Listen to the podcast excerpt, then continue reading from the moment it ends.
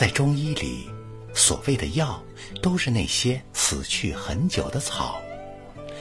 长得正好的草是不配叫药的，即使硬放进药屉，不久它也会烂掉，因为它未经晒、烘、焙或炒，九九八十一节少了一节也不能成药。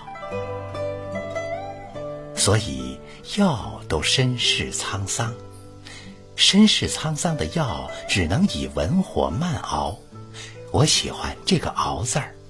煎药的煎太轻薄，与药的身世不协调。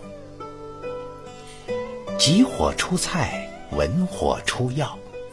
饱经沧桑之心，除了以文火轻拢慢捻，是断不能再把它打开了。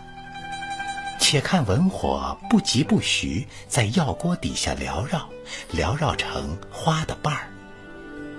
那么。锅中的药就是花瓣中的蕊了，熬着熬着，蕊心舒展，尘封已久的沧桑便一丝一缕的倾吐出来。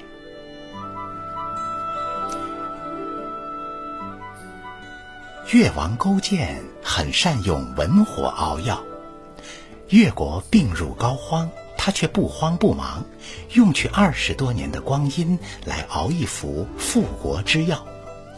伍子胥在这方面可逊色了，他输在一个“急”字上，一急药糊了，急火攻心，自己也是在劫难逃。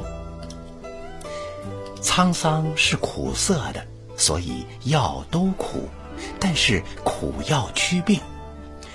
魏征是个善献苦药的人，好在唐太宗善喝苦药。虽然有时他也会紧皱眉头，但最终还是咽了下去。纣王咽不下去，渐渐就百病缠身。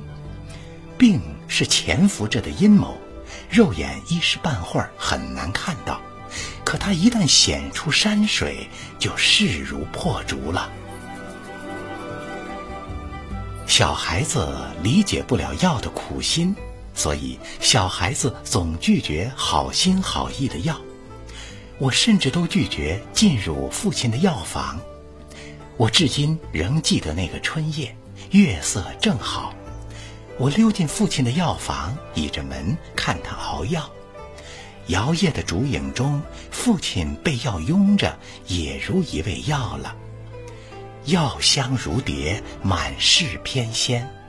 父亲说：“过来呀。”过来叫药熏熏，我可不愿让他熏，我一扭头转身就跑，一地花影都被我踩碎了。今夜父亲故去已整十年，当初那些被我踩碎的花影仍在，月色正好，可是再也不会有人唤我熏药。当初。面对这些苦药，我真不应该拔腿就跑。从生到老，谁能离得了那些药？从生到老，谁能说清，究竟要咽下多少药呢？